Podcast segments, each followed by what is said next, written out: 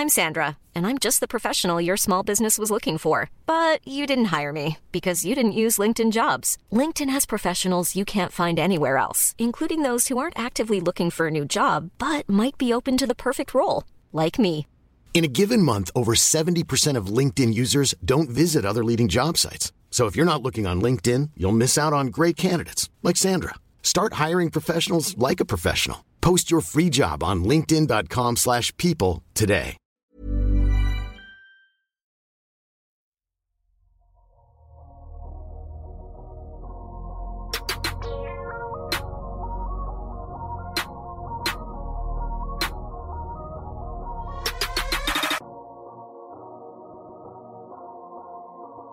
Salut à tous, très heureux de vous retrouver pour un nouvel épisode du Dunk Hebdo NBA podcast après vous avoir parlé il y a deux semaines de la fenêtre de titre, épisode le plus vu de l'histoire de la chaîne YouTube de Dunk Hebdo, incroyable, on ne sait pas pourquoi, on a percé l'algorithme de YouTube à jour. Après vous avoir parlé la semaine dernière de finances, on va faire un sujet plus détendu cette semaine. Voilà, on va parler un peu draft, all time. Voilà, un sujet qui sent bon l'été. Pour ce faire avec moi, j'ai deux hommes qui étaient déjà là la semaine dernière. D'abord, il me laisse la place à la présentation, c'est Amine. Euh, Amine, comment ça se passe? Est-ce qu'on préfère être à la présentation ou dans le rôle de la personne qui va recevoir les services?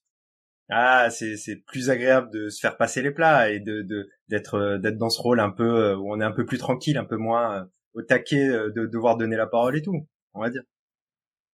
ça, ça, ça dépend des sujets parce que là, en parlant de être au taquet, je sais qu'il y est déjà au taquet parce que quand on lui a proposé ce, sujet-là, euh, il allait tout annuler. Hein, il allait clairement tout annuler. Dans, dans- Ah bah, la, tout la, annu- Son emploi la- du temps était vide. la preuve, euh, une séance de cinéma a été annulée pour enregistrer ce podcast. Donc, euh, Vous l'aurez reconnu, c'est constant. Euh, sur l'échelle de de chaud patate, on est où là, constant entre 1 et 10 On est à 12 ah non, mais draft plus histoire NBA. euh, moi, il y a un moment où je suis un, je suis un homme, j'ai mes fêlures. Donc, euh, moi, on me dit draft plus histoire. Bon bah là, tout de suite, là, je suis chaud. Il y a même pas besoin de demander. On va donc, après la pause, j'expliquerai le concept de manière un peu plus détaillée, mais donc on va mettre en place un concept sur deux épisodes aujourd'hui, place à la conférence Est. On va drafter un des meilleurs joueurs, en tout cas on va drafter un joueur historique de chaque franchise qu'on va ramener à l'équipe actuelle de chaque franchise. Voilà, c'est la manière la plus simple de le dire maintenant. Après la pause, je préciserai un peu parce qu'il y a eu des petits quiproquos parmi l'équipe, on n'a pas tous compris au début sur quoi on partait. En tout cas, comme d'habitude, on vous invite à nous suivre sur les plateformes de podcast, que ce soit Podcast Addict, Apple Podcast ou Spotify. Spotify, vous êtes d'ailleurs très nombreux à laisser des, des étoiles, bien évidemment, mais aussi des petits messages qu'on peut publier. Alors, notice, dès que vous laissez un message, moi je le publie, hein, chers auditrices, chers auditeurs. Donc, si vous laissez un message, sachez qu'il sera probablement publié, puis même totalement publié. Suivez-nous aussi sur YouTube, sur Twitter, sur TikTok. Nous sommes des TikTokers. Et puis, je ne sais toujours pas s'il faut dire ça. Hein, je ne suis pas vraiment sur ce réseau social. Suivez-nous sur X. sur X aussi. Tu, tu peux, tu peux pas dire en fait. Suivez-nous sur X. YouTube X. On a, TikTok. on a, on a posté une vidéo sur X. Voilà, incroyable. X vidéo. Il est tard. Déjà là, déjà là, comment comment je la barque, je peux la l'empêcher de chavirer, de ch- chavirer, je ne sais pas. En tout cas, une chose est sûre, ce qui fait actuellement chavirer nos cœurs, c'est le DH20. Et le DH20, vous êtes très très très très très nombreux à avoir déjà voté. On a quoi? On a triplé notre, nombre de votes de la toute première édition. Euh, on, on est en passe peut-être de doubler si on fait encore un peu d'effort celui de l'année dernière. Donc n'hésitez pas à aller voter. Je remets le lien dans la description sur YouTube, sur les applis de podcast. Vous pouvez le retrouver sur Twitter. Et puis alors, n'hésitez pas, il y a eu quelques auditeurs qui sont revenus vers moi. Si euh, vous vous rendez compte un peu après que vous avez fait une erreur, vous pouvez nous envoyer un DM, vous, pouvez nous envoyer un mail pour nous dire qu'il y a une petite erreur et on pourra faire le, le nécessaire si possible. L'intro est déjà très très très longue, donc je marque une petite pause, on marque une petite pause, et puis on va parler de cette fameuse draft all-time.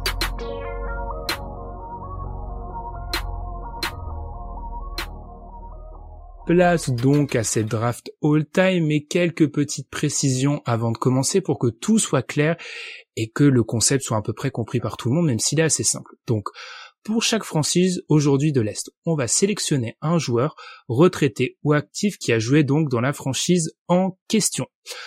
Exemple, Tim Duncan aux Spurs. Attention, c'est la version qui a joué dans la franchise. Exemple, si vous prenez Michael Jordan aux Wizards, vous avez Michael Jordan aux Wizards. Vous n'avez pas le prime de Michael Jordan. Troisième chose, on joue en 2023 sur certains profils, c'est à prendre en compte. Hein. donc il faut savoir s'adapter au jeu actuel et le contexte. Alors ça, je vous l'avais pas dit, les gars, mais sont plutôt évidents. On est un contexte de haut niveau, on n'est pas dans un contexte de saison régulière, donc il y a peut-être des feats qui peuvent se passer au niveau d'un match euh, à haute intensité. Ce qu'on a décidé de faire, c'est de partir tout simplement du classement à l'inverse de la conférence Est de l'année dernière pour voir s'il allait avoir des changements dans la hiérarchie à l'Est si jamais on faisait ce genre de choix. Quand on démarre, eh bien, on a à la 15e place les Pistons de Détroit, qui avaient quand même gagné que 17 matchs, hein, qui en avaient perdu 65 la saison dernière. Amine, je vais commencer par toi. Question simple. Du coup, tu rajoutes qui aux côtés de Kate Cunningham? Dès le premier choix, il y a, un choix qui est fait euh, au fit plus que au talent. Et je choisis Grand Hill à Détroit. Mmh. Parce que je veux rajouter du talent à l'aile. Et du coup, ouais, euh, le choix évident, ça, c'est, ça, ça paraissait être euh, Isaiah Thomas. Euh, voir un membre de cette équipe des Bad Boys, euh, ça aurait pu être Joe Dumars éventuellement. Euh, choisi Grand Hill parce que je trouve que c'est déjà c'est, le meilleur moment de sa carrière des trois, c'est ses premières années. C'est le moment où il n'est pas encore blessé, donc il passe quand même six saisons à, à, à Détroit. Et euh, c'est LeBron avant LeBron, donc euh, j'ai envie de dire euh, de rajouter ce genre de joueur. J'ai pas envie de boucher la main aussi à Cade Cunningham. On n'est pas forcément tous au même niveau sur Cade, mais j'ai envie de garder cette idée d'avoir Cade, Cade en meneur. Et du coup, je me dis avec Grant Hill, tu rajoutes cet ailier hyper polyvalent, capable à peu près de tout faire en fait sur un terrain. Donc j'avais envie, j'avais envie de, de, de, de, rendre hommage à Grant Hill parce que c'est sa meilleure période à Détroit. Donc de, de, le mettre dans cette équipe. Rappelons que nous sommes trois, donc on va chacun donner notre choix et il faut savoir que eh bien il y aura un départage. Hein, bien évidemment, en cas d'égalité, hein, si on a tous le même le même joueur, eh bien il va falloir faire un choix euh, constant. Et je pense qu'on aura tous des approches totalement différentes, donc ça va être très intéressant. Constant, c'est à toi sur des trois. Ah là, pour le coup, j'ai la même approche qu'Amine puisque j'ai choisi Grand Hill aussi. J'aurais pu prendre un ailier des Bad Boys, à savoir euh, soit Adrian Dantley, soit Mark Aguirre, qui sont vraiment les deux ailiers un petit peu euh, historiques de ces Bad Boys. Euh, quand c'était la team de 2004, c'était Tayshaun Prince à ou Rip Hamilton, donc c'était déjà un peu moins bien. Je pense que Grant Hill a fait parmi les meilleures saisons qu'un joueur de Détroit ait jamais fait, avec une saison de Blake Griffin aussi qui est historique. Grand Hill, pas grand chose à rajouter sur ce qu'a dit euh, Amine. Grand Hill, six fois All-Star sous les Pistons, enfin avec un maillot des Pistons. All-Star rookie, c'est euh, suffisamment rare pour être souligné. Il fait des saisons all-time où il est à 22 points, 9 rebonds, 7 passes de moyenne, enfin l'ailier complet. Effectivement, dans cet effectif des, des Pistons, qui est quand même dépourvu d'ailier, bah, tu rajoutes un joueur avec la qualité de Grand Hill. Là, pour le coup, tu as un ailier polyvalent qui est capable de tout faire sur le parquet. Alors, si on prend sa version de Détroit, il n'avait pas encore développé le tir à trois points, ce qu'il a développé après, durant sa carrière, notamment aux Suns, où il mettait beaucoup de trois points dans les corners. Mais il est suffisamment de qualité pour euh, s'insérer dans cet effectif. Joueur complet, qui était capable de défendre aussi. Donc, Grand Hill, pour moi, il n'y a pas eu trop d'hésitation à faire sur ce pic. Et euh, effectivement, du côté de la main de Détroit, avec euh, et Cunningham, potentiellement le Jadon Ivy, euh, tu n'avais pas besoin, si tu raisonnais en termes de fit, d'ajouter un joueur comme Isaiah Thomas. Et Grant Hill, c'est à débattre, mais les très grandes années de Grant Hill, je pense que le niveau intrinsèque du joueur est peut-être même meilleur que le niveau d'Isaiah Thomas. Ah là là, tu vas me donner l'urticaire avec cette expression que je déteste constant, le niveau intrinsèque. Alors, euh, alors, bah déjà, je suis en minorité, donc je vais perdre, enfin perdre, pas tellement une question de perdre ou de gagner, ce round-là. Alors moi, dans mon approche, c'est très simple, les gars. Moi, en particulier sur les équipes du bas de l'est, pour lesquelles à chaque fois que tu rajoutes un joueur, c'est potentiellement le meilleur joueur de l'histoire de la franchise. J'ai été très peu sur le fit et beaucoup sur le talent pur. Et donc pour moi, sur le talent pur, j'ai tout simplement j'ai rajouté Isaiah Thomas parce que aussi ça c'est clairement lié au fait que de l'équipe je suis le mec qui est le moins chaud sur euh, sur Kate Cunningham de d'assez loin je pense euh, je, je, demande à me tromper mais je suis, je suis, je sais que je suis le plus sceptique. Donc moi, j'ai rajouté Isaiah Thomas parce que c'est le meilleur joueur de l'histoire de la franchise, en fait, tout simplement, et que effectivement au niveau du fit avec Cade, avec Janet Ivy, tu sais pas trop comment tu vas partir à l'aile. Et là, si vous êtes plus dans une approche au fit, je respecte complètement et je comprends parfaitement que ce soit Granty le choix. J'ai tout simplement pris Isaiah Thomas aussi pour le côté un peu euh, j'allais dire grandiloquent, c'est pas le bon, le bon adjectif, mais un peu sur le côté euh, fabuleux, un peu sur le côté euh, plus. Je vois Constant qui fait la moue, plus sur le côté euh, âme qui pourra apporter à l'équipe, mais je concède Grand Hill ici parce que je comprends votre approche et effectivement, moi j'annonce, je suis dans une approche du meilleur joueur à chaque fois. Donc clairement là-dessus j'ai perdu. Alors là les gars, si on valide Grand Hill du côté de Détroit, euh, ça va être compliqué. la suite, parce qu'on va être du côté de Charlotte. Ah. Euh, avant de délivrer le choix, est-ce qu'on est d'accord que sur les 30 franchises NBA, ça sera le moins bon ajout? Des 30 euh... euh... Non, ok, si. Si on compte pas Seattle. Ah, pour... Ah oui, oui, là c'est, là c'est technique. Hmm. Oui.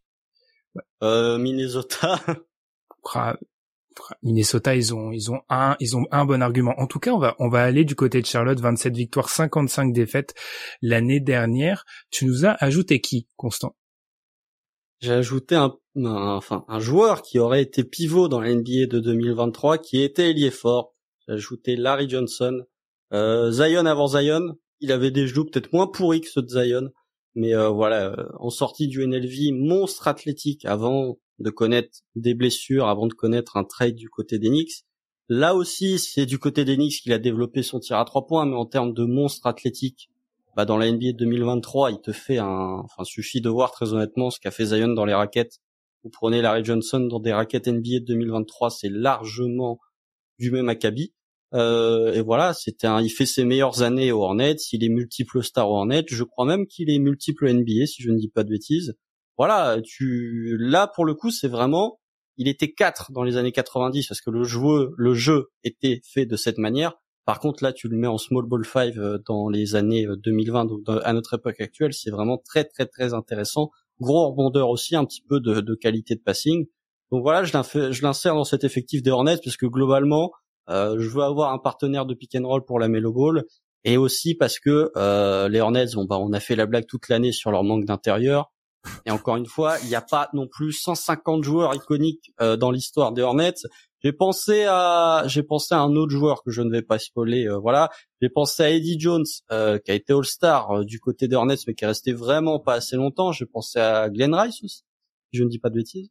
mais voilà, mon choix s'est arrêté sur Larry Johnson parce que Small Ball 5 dans l'NBA de 2023, il serait parfait. Je pense qu'Amine est d'accord. Non, non, je pense qu'on va avoir, on va avoir peut-être trois choix différents. Euh, je j'ai pas pensé à cette idée euh, de mettre Larry Johnson en small ball 5 et peut-être que ça m'aurait incité à un peu plus à le choisir éventuellement. Euh, mais j'ai fait le choix d'un autre joueur de la même époque, un, un grand ami de, de, Larry Johnson, qui est Alonzo Mourning, pour la bonne et simple raison que je me dis que en fait, euh, plus que sa capacité euh, offensive, là pour le coup, on est sur un défenseur élite de chez élite dans la protection de cercle. Et euh, quelque part, si aujourd'hui c'est moins valuable de prendre des, des, pivots protecteurs de cercle, c'est aussi parce qu'il y a peut-être un peu moins de joueurs de ce niveau au niveau de la protection de cercle que ce qu'on avait dans les années 90 où il suffisait de se, se baisser pour en ramasser un, presque. Et Alonso Morning vit dans l'ombre des, des, des, gros euh, des gros pivots stars de l'époque et il est arrivé un petit peu après donc il s'est fait un peu plus un an du côté de Miami effectivement. Le, le bémol c'est qu'il fait que trois saisons à Charlotte, mais sur les trois saisons à Charlotte c'est 21 points dire bon et plus de trois contre euh, et c'était de la vraie vraie grosse défense. Donc euh, moi je me dis que dans cette équipe de Charlotte où euh, parfois ça part un peu dans tous les sens et ça défend pas très très très bien, je me dis que ça pourrait ça pourrait aider justement euh, Charlotte à, à, avoir quelque chose d'un peu plus euh, un peu plus costaud et en attaque euh, c'était pas non plus c'était pas non plus un, peintre Alonso Morning donc moi j'aimais cette idée d'avoir Morning dans la raquette des, des Hornets. Par contre, Zo avec le, la pace NBA 2023, il, souffle très vite. Hein. C'est vrai. Il transpire très vite. Mais je suis totalement d'accord avec toi, sinon.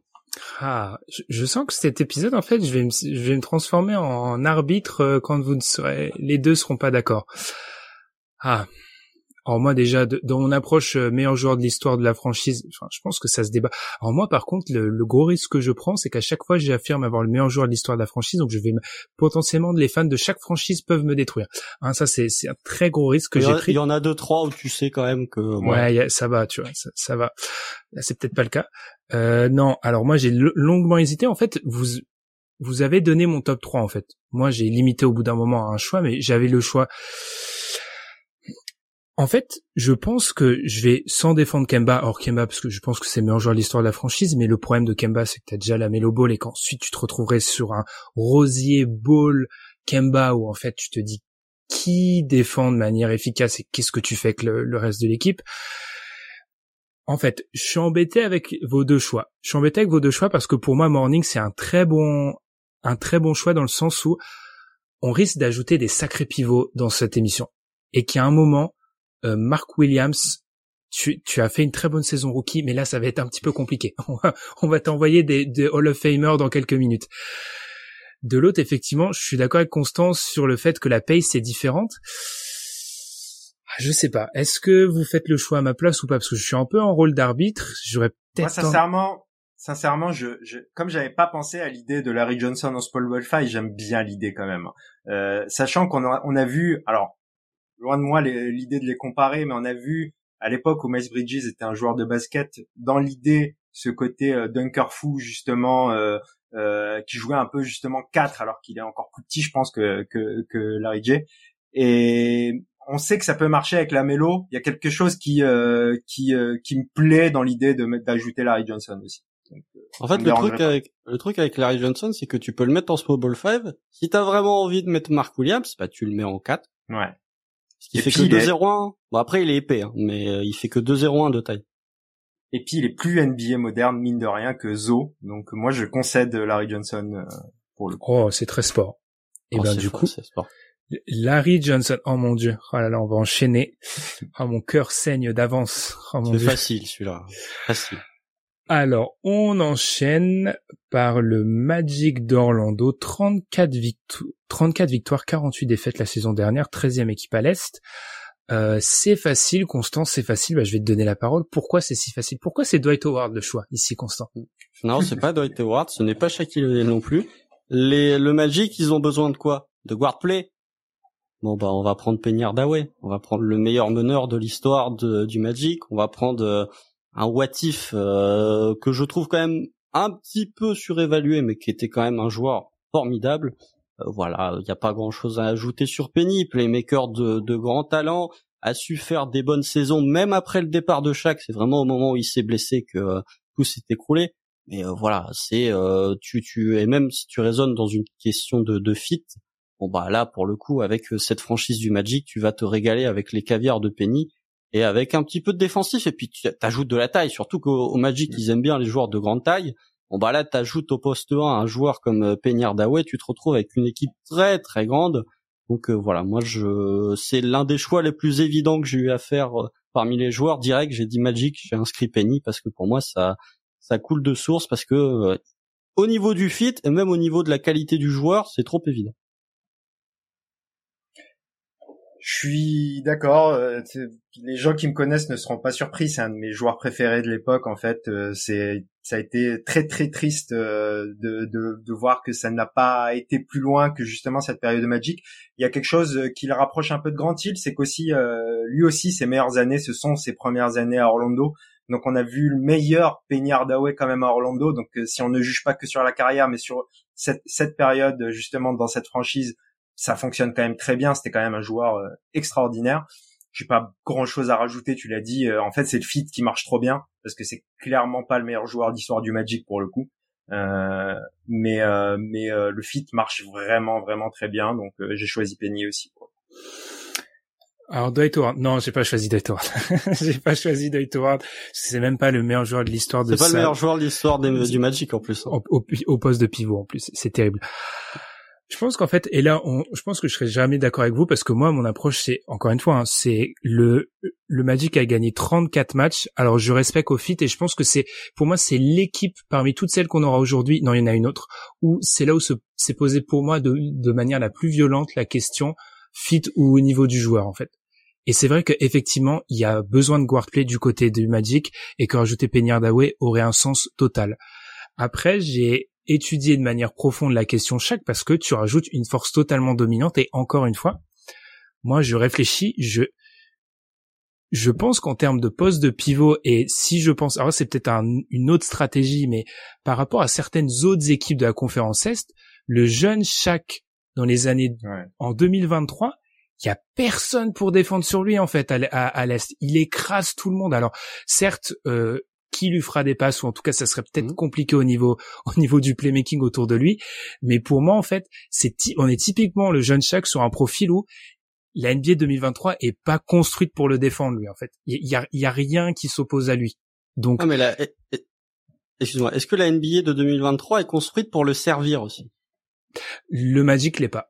Donc c'est pour ça que votre choix de Penny Hardaway a totalement a totalement du sens. Après, je, je pour euh, mettre de l'eau dans mon vin par rapport à ton choix, quand même, c'est on parle du chaque qui court. Je sais pas si les gens. Euh, ah oui, non mais c'est un délire chaque Magic. Hein. Euh, c'est c'est peut-être le plus impressionnant à voir. En fait, hmm. c'est le chaque magique justement. Et ça a été pas si facile que ça de choisir Penny quand même, même si euh, il y a ouais comme tu dis, il y a la question de qui l'alimente quoi en fait. Hmm. Et je je vais je vais vous donner Penny Hardaway, ce qui fait donc un 3-0 pour Constant. Hein. Constant a, tous ses choix qui passent. Là sur le prochain, ça m'étonnerait. eh ben, on passe du côté de ah, je sais ce que tu m'as fait pour Washington. On va on va passer du côté des des Wizards. Les Wizards 35 victoires, 47 défaites. Alors pourquoi ça passera pas Constant, qu'est-ce que tu nous as fait? En fait, j'avais un, un, double dilemme. J'hésitais entre Antoine Jamison, qui a quand même été un sacré joueur du côté des Wizards, et j'ai pris mon choix qui est Chris Webber. Euh, du côté des Wizards parce que Chris ah. Webber aux Wizards c'est quand même 21 points de moyenne, c'est quand même 10 rebonds, 4 passes, plus non, non, je dis des bêtises. C'est quand même oui si 4 passes tout à fait et quasiment deux contre et deux interceptions de moyenne. Hein. C'est quand même très solide Chris Weber aux Wizards. Alors oui, c'est pas ses meilleures années, ses meilleures années, elles arrivent après, elles arrivent à Sacramento. Il a eu quelques soucis de blessure. En fait, j'ai vu l'effectif des Wizards, je me suis dit tu peux ajouter n'importe qui à chaque poste.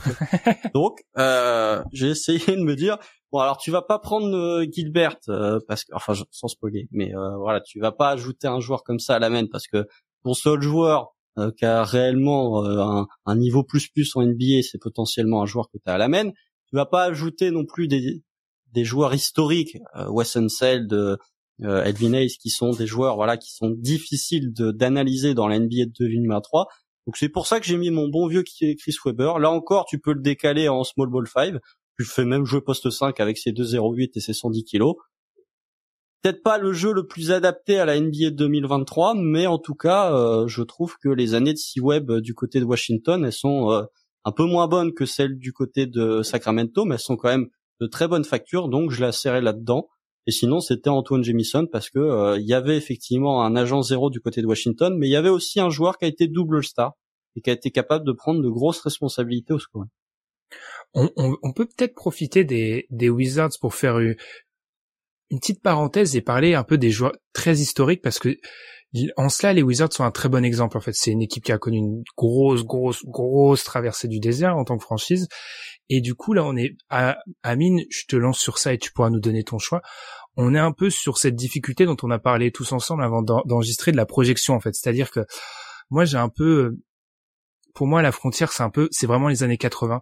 Avant les années 80, globalement j'ai jamais vu je suis totalement honnête j'ai probablement jamais vu d'image et le jeu est beaucoup trop différent en fait au niveau du du rapport au tir etc donc c'est difficile de de projeter ces joueurs là dans dans la NBA de 2023 Ouais, bah on en, on en a parlé même un petit peu en, en off et, et, justement quand on a parlé à deux, Ben, euh, je pense que l'exemple de Wes Unseld est, est vite venu. C'est peut-être pour ça qu'on en parle un peu maintenant, parce que c'est difficile de projeter Wes Unseld euh, à Washington. C'est peut-être lui le meilleur joueur de l'histoire de Washington, mais c'est difficile à, à, à, projeter. Euh, là, pour le coup, je pense qu'on on risque d'être d'accord, euh, Ben, parce que j'ai fait le choix du fit en me disant tout simple, du fit, du talent, pardon, lapsus, euh, justement me disant que Washington c'est tellement, euh, c'est tellement, il y a tout à faire un peu. Hein. Donc moi pour le coup je me suis pas, je me suis pas embêté du fait que euh, il y ait un peu de talent à la main. J'ai, pris, j'ai pris Gilbert Arenas, j'ai pris l'agent zéro avec tous ses problèmes. Euh, je me suis dit euh, bon, c'est le, pour moi c'est le meilleur joueur que je connaisse en tout cas qui a évolué à Washington. Petite réflexion quand même sur John Wall parce qu'il faut pas, euh, faut pas nier la, la, le, prime John Wall à Washington qui était quand même un joueur très fort, mais mais Gilbert sans trop d'hésitation quand même. Est-ce que vous... Vas-y, consomme. Après, j'arrête de te couper, promis. Euh, j'ai, y a, euh, j'ai évité de prendre des joueurs qui étaient encore actifs, sauf un où c'était trop évident. Je me suis dit, je peux pas ne pas le prendre. Mais j'ai évité euh, globalement, c'est pour ça que vous allez avoir quelques choix hipster, de prendre le. Essayé vraiment de faire au fit, de rester dans mon optique de fit mhm. jusqu'au bout, et d'éviter de prendre le meilleur joueur de la franchise, sauf quand c'était vraiment il collait. Enfin, c'était le meilleur joueur de la franchise, et en plus c'était le meilleur fit. Voilà. Je tais. Non mais tu, tu, tu as le droit de c'est bien, c'est qu'on a tous des approches différentes. Alors moi, vous allez peut-être me jeter des pierres, mais j'ai quand même considéré de manière beaucoup trop excessive Bradley Bill dans cette question. ensuite, j'ai dit non, restons sérieux. Ouais, Gilbert Arenas, parce que comme tu l'as, tu l'as très bien résumé, Amine, c'est le meilleur joueur que j'ai vu de mes yeux vus euh, sous la tunique des Wizards. Donc en fait, selon moi, c'est lui.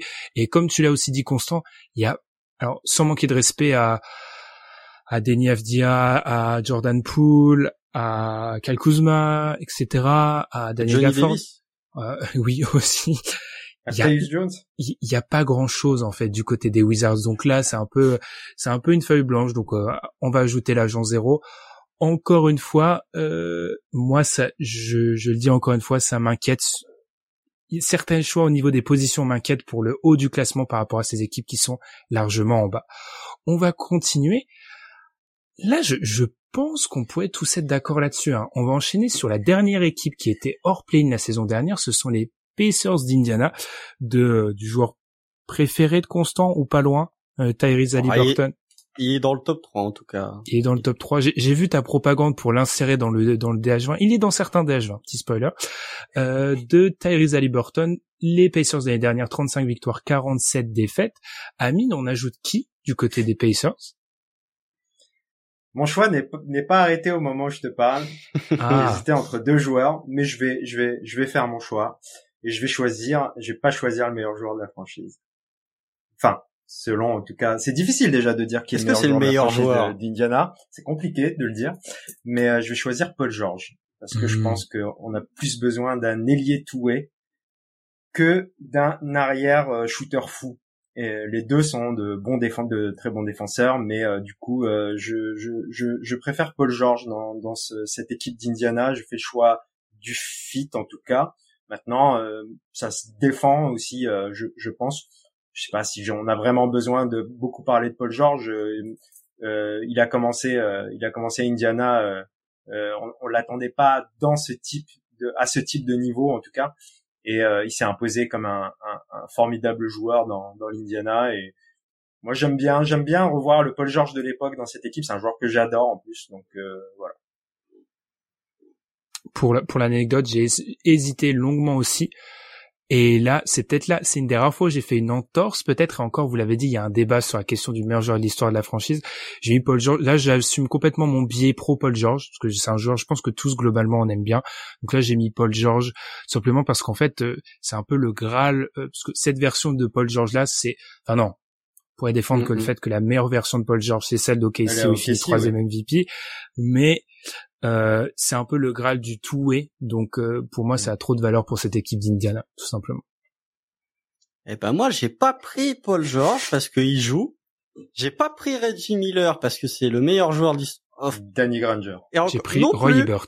Non, eh ben, c'est le même poste. J'ai pris ma Germaine. J'ai pris Germaine O'Neill. Germaine O'Neill. Germaine O'Neill parce que euh, désolé Meisterner, mais si je peux avoir un compagnon de pick and roll euh, pour Thaïs Liberton qui s'appelle Germaine O'Neill et si tu peux avoir un joueur avec la protection certes de Germaine O'Neill, bah en fait euh, moi tu me enfin c'est dans l'effectif, je trouve que là c'est peut-être le le choix que j'ai fait qui est le moins au mais je trouve que Germaine O'Neill est quand même un joueur dont on parle pas assez et qu'on a un peu zappé. Il a quand même des saisons, il est en 24 points, 9 rebonds de moyenne avec 3 contre. C'est du très solide hein, dans une équipe qui fait euh, finale de conf. Je crois qu'il y a une saison, c'est la 2003-2004 où il termine quatrième du MVP. À vérifier si je dis des bêtises, mais il y a une saison où en tout cas il termine très haut du, du MVP. Donc voilà, j'ai pris la Germaine parce que euh, n'est pas un bon, enfin si c'est un protecteur de cercle, mais pas un protecteur de cercle à la Germaine. Et en plus, ça fait un compagnon de pick and roll pour euh, euh Tyrese. Et la raquette Jarvis Walker, euh, Germaine O'Neill, en termes de buffle athlétique, en termes d'épaisseur, t'es quand même euh, très bien classé. Donc, évidemment, Reggie Miller. Mais je pensais que vous alliez prendre Reggie Miller, donc je me suis dit voilà. Et puis c'était le meilleur joueur de la franchise. Donc j'ai, enfin le meilleur joueur, non. Pour moi, non, c'est pas le meilleur joueur. C'est le, joueur le plus iconique. C'est le plus iconique. Mais était-il réellement le meilleur? Était est-il un meilleur joueur que Paul George? Je sais pas. Bref, à débattre entre les fans de Pacers. Mais j'ai pris euh, Germaine. C'est alors je l'avais dit en off, mais il y a, y a c'est quand même un épisode, c'est un double épisode où on peut s'attirer les foot de toutes les fanbases comprises. Hein. Déjà là, il y a peut-être deux trois blasphèmes qui ont été faits. Vu l'appréciation qu'ont les fans des Pacers pour Paul George, je pense que ça, va leur faire mal un peu. J'avais noté, il y a deux trois choix où les fanbases seront à coup sûr en désaccord avec nous. Les Pacers sont un de ces choix.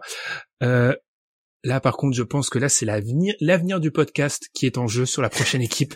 Les gars, du coup, on va parler de Chicago dixième de l'Est. L'année dernière, 40 victoires, 42 défaites. Euh...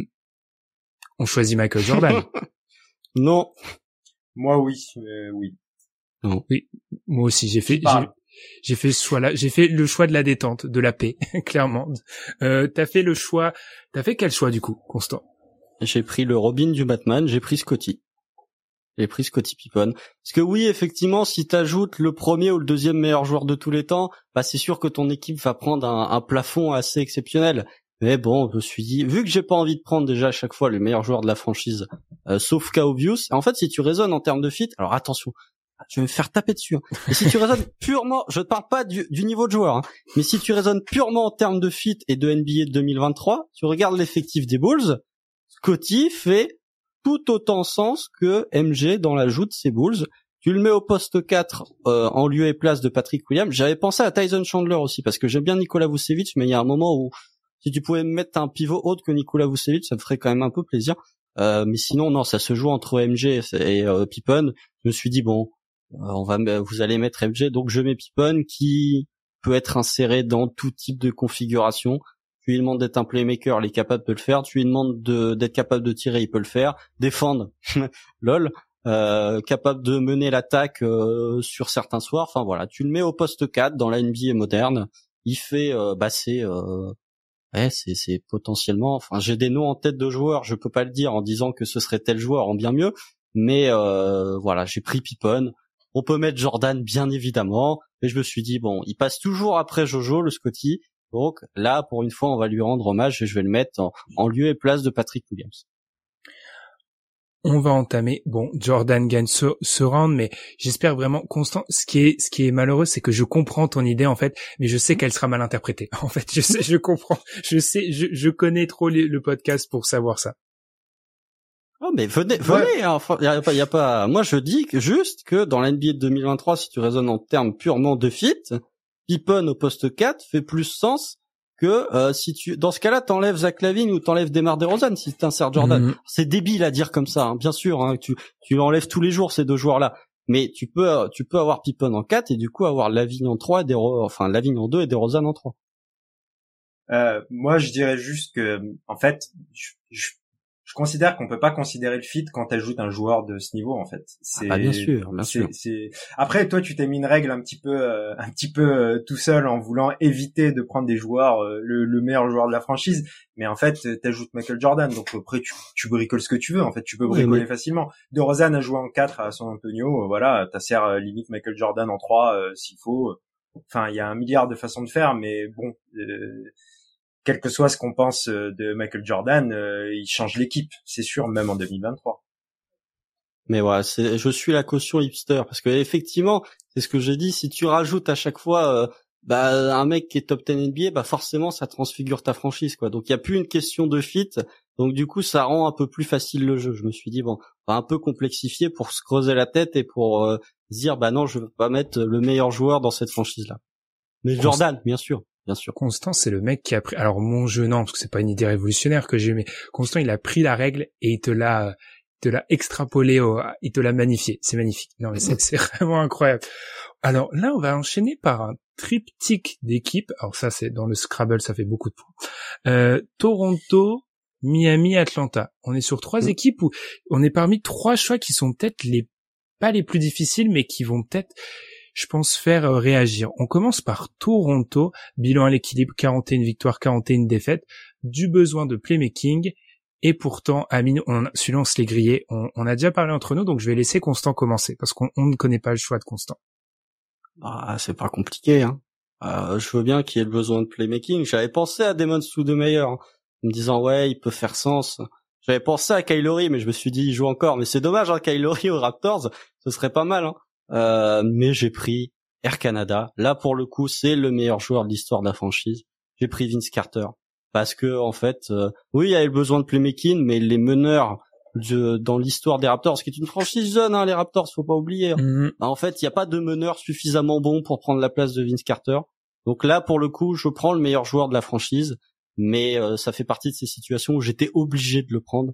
Donc voilà, euh, ses meilleures années, même s'il fait pas, il fait pas des années aussi exceptionnelles que son statut euh, le trans, enfin le correspond. Disons qu'il y a deux années énormes de Vince Carter, c'est sa deuxième et sa troisième année du côté des Raptors. Mais voilà, Air Canada, VC, vous pouvez l'appeler comme vous voulez, le meilleur dunker de tous les temps. Tu le mets à l'aile et puis euh, pour le playmaking, bon, euh, tu fais comme tu peux, tu donnes des responsabilités à Gary Trent et à Scotty Barnes, mais euh, hormis Kyle Lowry mais qui joue, il n'y avait pas de meneur suffisamment de qualité pour renforcer les Raptors. J'allais pas mettre Rosé Calderon non plus. On parle de joueur all-time, il faut pas déconner. Beno Udry, non. Bref. C'est pas un meneur, Beno Udry. Euh... il, il a même pas été cité par Constant, Amine. Vas-y. Ah, tu penses à Chris Bosch Ah, même pas. Non. Ok. Euh, Chris Bosch, en fait, euh, c'est moi j'ai choisi euh, Vince Carter aussi.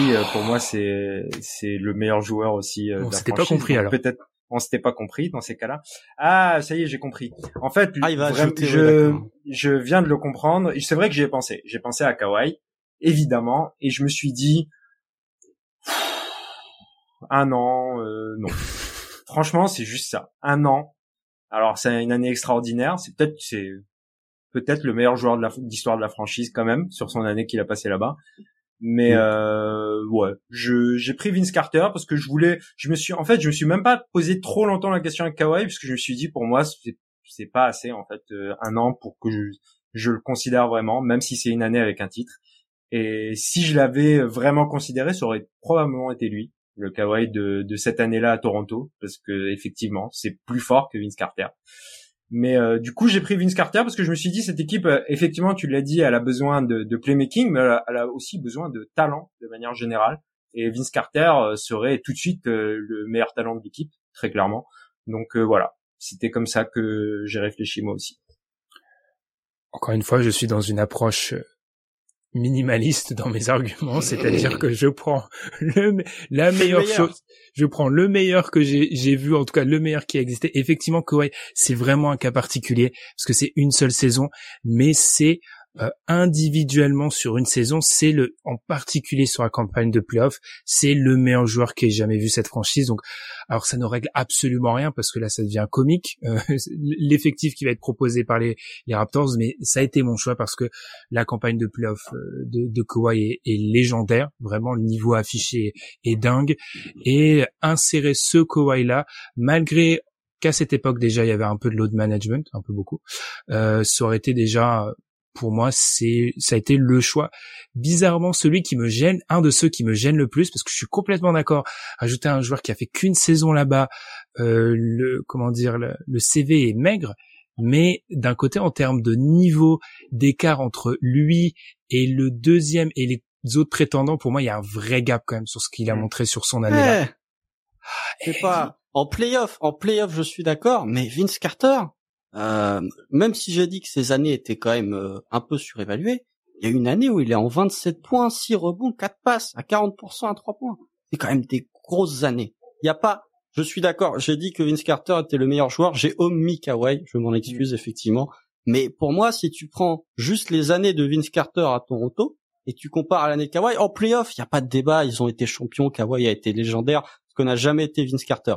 Mais si tu prends juste la meilleure saison euh, sur une régulière, bah, en fait, euh, peut-être même que la 2000-2001 de Vince Carter, elle est meilleure que celle de Kawhi. Ah mais tu vois là, là Kawhi il est desservi par son manque de d'années du côté des Raptors. Tu vois, parce que ah bah, s'il avait fait 8 ans aux Raptors, on aurait choisi Kawhi. Mais moi déjà j'ai pas pris Kawhi parce qu'il joue aussi. Donc Alors ça c'est un autre débat. Est-ce qu'il joue vraiment Du coup? Il joue. Je l'ai vu sur un parquet il y a de ça deux mois et demi, donc il joue. Mais euh, oui, enfin vraiment, j'ai j'ai pas du tout quand j'ai fait mon classement, j'ai mis. Ah, alors il y a qui à la main Quand j'ai vu que Demon Meyer mesurait moins d'un mètre 80, j'ai fait ça va pas être possible. Donc je me suis dit bon bah je vais mettre euh, je vais mettre Vince Carter. Eh bien, et, je, je, voulais juste ajouter parce que j'ai parlé vite fait de Chris Bosh, je me suis dit le, truc terrible d'ajouter Chris Bosh. Bon, clairement c'est pas de toute manière ça aurait pas été le premier choix, c'était compliqué, mais euh, mais c'est quand même un joueur qui a vraiment compté à Toronto. Euh, c'est aujourd'hui euh, il y a que des Chris, des sous Chris Bosch à Toronto, donc euh, dans le terme de fit, euh, c'est compliqué. Eh ben, parlons d'une franchise où Chris Bosch a justement joué le Heat de Miami. 44 victoires, 38 défaites en saison régulière, mais une finale NBA. Hein. Bien sûr, tout est normal pour une équipe qui a perdu le premier match du play-in. Euh, je parlais des choix où on sera pas d'accord avec l'histoire de la franchise. Là, allez, je vais relancer Amine encore une fois. Euh, là, Amine, je pense qu'on sera pas d'accord avec les fans de la franchise sur celui-ci. Ouais, il y a des chances. Il y a des chances vu que j'ai choisi Tim Hardaway. Non, je rigole évidemment. Euh, j'ai pris LeBron hein, aussi. Euh, vu que nous, on se met pas des règles comme Constant. Euh, moi, j'ai choisi, euh, j'ai choisi un joueur extraordinaire à un moment extraordinaire de sa carrière. Donc euh, voilà, je même pas réfléchi au fit. En fait, un peu pareil que Jordan en vérité. pourtant, pour le coup, effectivement, lui aussi, il a de la concurrence dans la franchise quand même. Mais euh, voilà, j'ai pas grand chose à dire de plus que j'ai pris le LeBron. Je suis d'accord avant de lancer Constant et pour un peu paraphraser Ben Taylor, le meilleur LeBron, selon moi, c'est celui de Miami, c'est le meilleur LeBron. Même si c'est PJ Tucker qui l'a dit récemment dans un podcast, selon lui, le meilleur LeBron qu'il a affronté, et PJ Tucker a assez d'expérience quand même en NBA, selon lui, c'est le LeBron de, du retour à Cleveland, la première année du, première, deuxième année du retour à Cleveland, selon lui, c'est le meilleur LeBron. Enfin bref non là c'est trop euh, encore une fois pour moi c'est un cas de figure où le mec est juste trop au-dessus je le fit est même pas à considérer dans ce cas-là mais Constant Constant va nous sortir de son chapeau qui? Constant vas-y alors déjà, je tiens à dire que la question du meilleur LeBron, vous pouvez aussi la retrouver euh, dans un podcast de Guillaume euh, du Basket Lab avec Antoine où il se pose la question des, pics, des meilleurs pics. Voilà, ça c'est la petite dédicace. Bah en fait, Amine a dit a dit mon choix en rigolant, donc euh, j'ai un peu sourcillé. LeBron il joue, LeBron joue. Donc j'ai pris, en attendant potentiellement un meneur de Portland, j'ai pris Tim Hardaway. J'ai pris Tim Hardaway. J'ai pensé à Chris Bosh, mais le Chris Bosh de Miami était pas au niveau du Chris Bosh de Toronto, même s'il a fait beaucoup de sacrifices. Et des euh, Three Amigos, c'est probablement lui qui a fait le plus de sacrifices. J'ai pensé à Dwayne Wade, mais bon, euh, en 2023, avoir une aile Dwayne Wade, Jimmy Butler, déjà en 2017, c'était pas spécialement. Euh, avec Bam Adebayo à l'intérieur en plus. Avec Bam Adebayo à l'intérieur, C'était pas spécialement euh, valuable, donc j'ai pris Tim Hardaway, euh, playmaker de grand talent, dribbler de grand talent, euh, qui euh, tournait à plus de six tentatives à trois points au début des années 2000. Donc, alors par contre, un, un joueur qui en playoff a souvent euh, eu des petits problèmes. Euh, et de perte d'inefficacité qui avait tendance un peu parfois à disparaître. Voilà, évidemment LeBron James, mais bon, euh, avoir deux fois LeBron dans le classement, déjà, ça m'embêtait un peu. Euh, spoiler. Euh, et puis j'ai pris Tim Hardaway parce qu'en attendant Damien Lillard, t'es dans un effectif qui est déjà quand même de talent. Je me suis dit, t'ajoutes un playmaker du niveau de Tim Hardaway avec sa capacité de tir, sa capacité de dribble aussi, bah ça marche pas mal quand même. C'est c'est bien, mais LeBron, très, oui, bien sûr LeBron, mais il joue. Mais mais c'est vrai. Non non, c'est Constat est fidèle à sa ligne du du fit. Euh, là, c'est une équipe où le fit va beaucoup faire parler, je pense. On va enchaîner. On est on est dans la même division. On est du côté d'Atlanta. Alors première chose, on va croire que au niveau d'Atlanta, c'est de l'acharnement. En ouvrant les grimoires Atlanta, j'ai été quand même choqué de la pauvreté de, des légendes de la franchise en fait. Amine, je te vois, je te vois acquiescer. Euh, mm. C'est une franchise qui est quand même là depuis le début il y a pas grand monde quand même quand tu commences quand tu fais le quand tu fais le bilan, moi j'ai trouvé ça extrêmement extrêmement pauvre. Euh, Constante est parti sur quoi? Alors juste un, petit mot sur Atlanta. Pour moi, Atlanta c'est l'exemple typique. Euh, je vais pas aller chercher Bob Petit par exemple parce que Bob Petit pour moi c'est c'est une image, c'est une photo, euh, c'est des records, c'est le seul mec qui a gagné le MVP Atlanta, qui est double MVP Atlanta, les seuls MVP qu'on peut qui a réussi à accrocher la franchise, mais pour moi c'est c'est pas palpable. Donc je n'ai pas pris Bob Petit, mais du coup qui est-ce que vous avez pris? J'efface mon choix pour l'instant, parce que je pense que là, on n'a pas les mêmes. Je vais commencer par toi, Amine. Vas-y. Écoute, moi, j'ai fait un, je pense que j'ai fait mon choix le plus, euh, le, qui sera le plus controversé ici. Euh, je me suis dit, t'es une équipe qui est drivée par Trey Young. Euh, moi, j'étais déjà curieux l'année dernière. Je me suis dit pourquoi ils ont fait des gens téméraires, pourquoi ils ont pas fait Gobert, Atlanta? un mec qui va défendre pour tout le monde. Donc moi j'ai pris Dikembe Mutombo à Atlanta. Mmh. Voilà. Euh, c'est l'un des meilleurs défenseurs de l'histoire de la NBA, euh, protecteur de cercle extraordinaire. C'est pas, c'est pas un monstre en attaque, mais il fera le boulot et de manière efficace. Hein. Donc euh, c'est une upgrade par rapport à Capella, qui est déjà un très bon, un très bon pivot, mais là tu te retrouves avec une tour de contrôle qui va qui va bon c'est pareil hein c'est pas c'est pas si NBA moderne que ça hein, euh, Mutombo mais euh, je me dis bon il a il a été très fort à Atlanta en plus c'est-à-dire que c'est pas euh, c'est pas c'est c'est son second sa seconde franchise après celle de Denver mm. et c'est c'est une belle période pour pour Mutombo une période où où il est fort et où Atlanta est fort donc moi j'ai choisi Mutombo parce que le choix évident, je pense que évidemment si on enlève Bob Petit, le choix évident c'est c'est Dominique Wilkins, je pense. Et en plus, c'est pas un si mauvais fit que ça. Mais j'avais envie de rendre les, je pense que avec Mutombo, il y a peut-être moyen de rendre l'équipe encore meilleure. Voilà. Constant. Euh, moi, j'ai hésité. J'ai hésité. Bon, bien évidemment, mention spéciale à Bob Petite, qui est euh, le joueur à l'origine du seul titre des Hawks, d'ailleurs, 58, euh, si je dis pas de bêtises. C'est Saint-Louis, par contre. oui, c'est. Saint-Louis, c'est Saint-Louis, effectivement. Euh, mention spéciale à Pete Maravich, bien sûr, même si Pete Maravich triangle back courte. ah, c'est compliqué. Par contre, tu vends des euh, tickets. Hein. Ah, tu vends des tickets, ouais, ça c'est sûr. Euh, Non, j'ai pensé évidemment à Dominique, mais je me suis dit, c'est peut-être lui le meilleur joueur de l'histoire des Hawks. Ça se débat avec votre petite, mais Dominique Wilkins a des sacrées saisons. J'ai pris Iso Joe, j'ai pris Joe Johnson, euh, qui hmm. fait ses meilleures saisons à Atlanta. Euh, il met des grands buzzer beaters partout, des grands game winners. Euh, il dit pas un mot dans le vestiaire euh, parce que c'est l'un des leaders les moins charismatiques que j'ai vu en NBA. Non mais enfin voilà, Joe Johnson, on va dire que quand il parlait, il parlait sur le parquet. Donc euh, voilà, effectivement Dominique, mais si on prend en fait, je me suis dit Dominique c'est peut-être le meilleur joueur de l'histoire des Hawks et euh, dans ma théorie, je me suis dit Joe Johnson, tu l'insères là-dedans Bon, il y a un écart de niveau entre Dominic Wilkins et Joe Johnson, mais t'ajoutes Joe Johnson dans cet effectif des Hawks où globalement t'as envie d'avoir un joueur à l'aile, euh, bah je me dis que ça ferait sens. Et puis ça pouvait un petit peu décharger euh, euh, de capacité, enfin de, de, de qualité de scoring et de devoir scorer. Me dis que c'est pas mal et tu pourrais avoir un deuxième joueur capable de porter la balle et capable de planter des gros tirs dans des moments importants. Donc Joe Johnson, mais évidemment Dominique. Bon allez, ils me font toujours des, des très beaux euh, des très beaux monologues. Je vais essayer de défendre mon cas. Euh, du coup, alors moi j'ai deux choix là. J'ai un hipster pick et première fois je vais vraiment révéler mon hipster pick cette fois-ci. Euh, moi j'ai alors, j'ai choisi Wilkins, première chose, parce qu'encore une fois, dans ma logique du meilleur joueur. Mais effectivement, j'ai beaucoup hésité avec Joe Johnson, parce que quand j'ai vu que Dominique Wilkins, c'est 711 3 points mis en 1074 matchs de, en carrière, je me dis qu'en 2023, déjà pour une équipe des Hawks qui adore le shoot à mi-distance, ça risque de tourner vraiment vinaigre. Et puis, je me suis dit qu'en plus, DeAndre Hunter en 4 euh, compliqué, c'est un truc parce qu'en en fait il y a personne au niveau de au niveau de du poste à associer euh, à côté de Clint Capella. C'est du coup là où je suis tombé sur mon pic hipster qui est ah, vraiment un, choix, un choix scandaleux. Tu l'as, hein. c'est Prime Paul Millsap moi, mon choix ah du coup. Hmm. J'avais pensé à Josh Smith. Ah non non non, Josh Smith c'était si on jouait à Touquet, on joue plus à Touquet. Donc euh, non moi c'est Prime Paul Millsap qui était qui avait euh, c'était la première année du podcast, je pense son prime en gros, ça doit être 2016 où il est c'est un joueur qui peut être un deuxième protecteur de cercle, qui peut, qui, qui en fait le joueur couteau suisse en fait à son, à son poste. Donc j'imagine que dans une équipe des Hawks où il y a personne à mettre à ce poste-là, où t'as besoin d'un peu, t'as besoin de beaucoup de liants défensivement parce que sur ton bas correct trait tu vas toujours souffrir.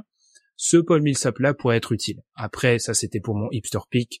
Globalement je choisis toujours Dominic Wilkins. Là les gars on est face à un problème parce qu'on en a trois différents. Alors, qui veut se rapprocher pour moi, je peux me rapprocher encore une fois, mais parce que c'est toujours le même problème en fait de ces pivots qui sont pas très rapides dans 2023. Donc euh, effectivement, je, je conçois qu'il y a un problème. Maintenant, je trouve que là, le problème il est un peu moins fort que tout à l'heure parce que je j'ai pensé aussi, j'ai considéré Joe Johnson pour le coup, mais euh, euh, ah c'est vrai, on est tous les trois pas d'accord. Bah non, bah, dans ces cas-là, je vais je vais je vais vers toi Ben et je prends je prends Wilkins en fait parce que je prends Paul Millsap du coup. Je prends Paul Millsap. ah t'as pris Paul Millsap, t'as pas non, pris non, Wilkins Non non, j'ai pris Wilkins. Millsap c'était une c'est pas une blague mais c'était Il a deux pics Ben, il dévoile deux pics, il triche. Je dis il triche. Du... Le pire c'est que j'avais pas considéré Paul Millsap et que j'avais considéré John Johnson mais que j'irais quand même plus vers Paul Millsap en vérité maintenant. Oh là c'est ça là. le problème. oh non, là non. Il là, respect. Là, là, un peu de respect à Joe Johnson. Non, c'est juste que en fait cette équipe elle peut pas tourner si euh, c'est pour ça que je voulais ajouter Mutambos parce que je me suis dit au moins en saison régulière euh, ça va tourner et ça va ça va ça va défendre il va défendre pour 5 quasiment hein euh, Dikembe. Et ouais bah si hein je vais je vais je vais prendre Paul Millsap c'est légendaire. Et bah du coup, je vais aller. devant Joe Johnson. Ça, c'est Ah, dur, ça. Eh ben, eh ben, on y va. Oh mon dieu, celui-ci, il est légendaire de choix. Eh ben, Paul Millsap, Prime Paul Millsap. Alors là, mais qui l'aura celui-ci avant d'é- d'écouter le podcast? C'est incroyable. On va se faire Bon, on parlait des choix les plus faibles. La Prime Paul Millsap, ça va être très dur de faire.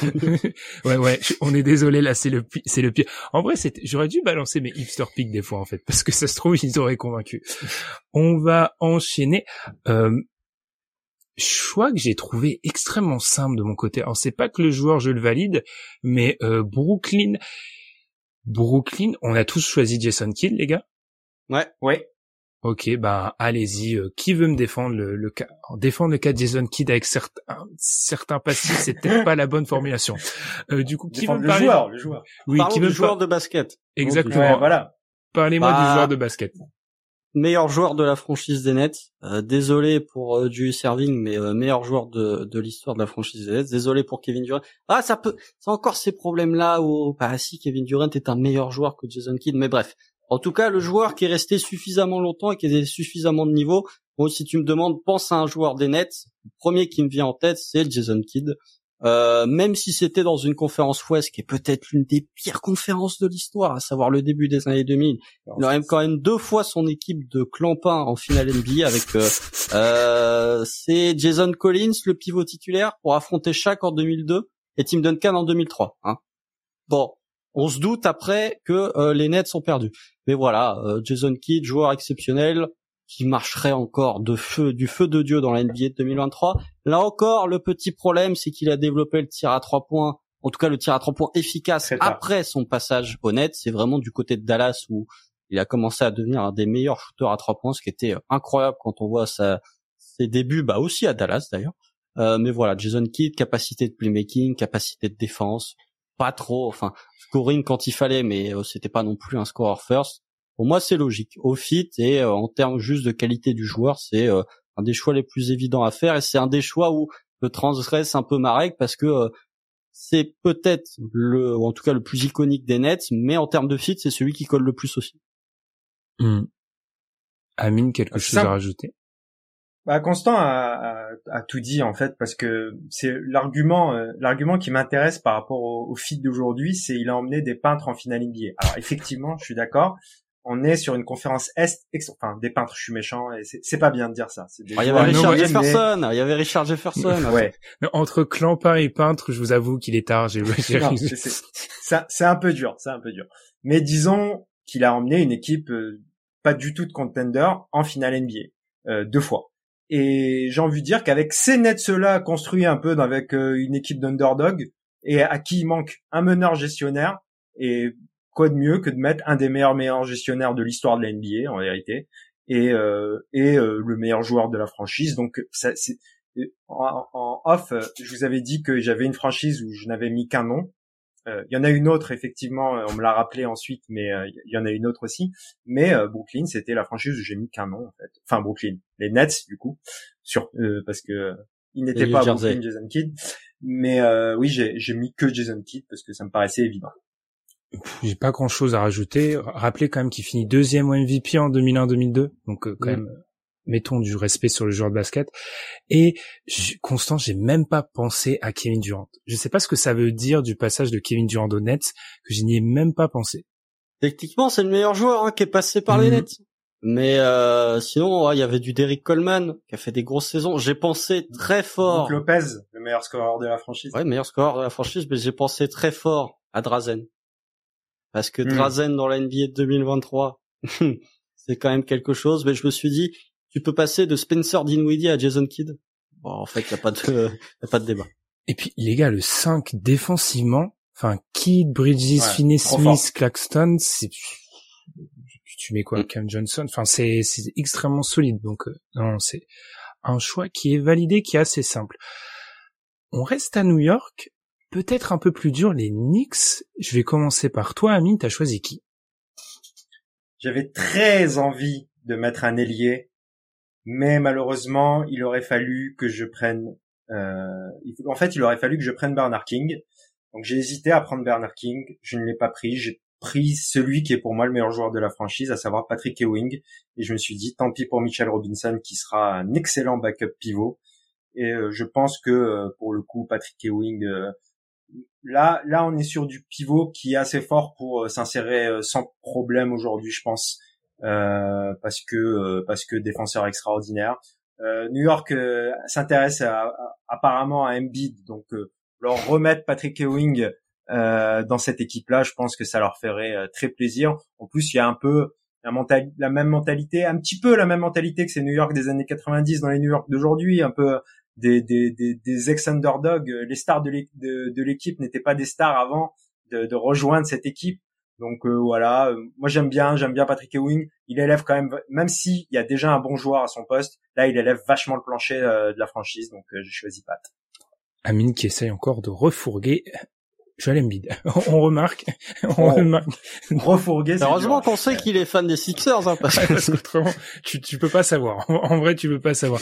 Euh, moi, sans surprise, dans mon optique, j'ai aussi Patrick Ewing. À toi, Constant. J'ai biqué from biqué. J'ai Bernard King.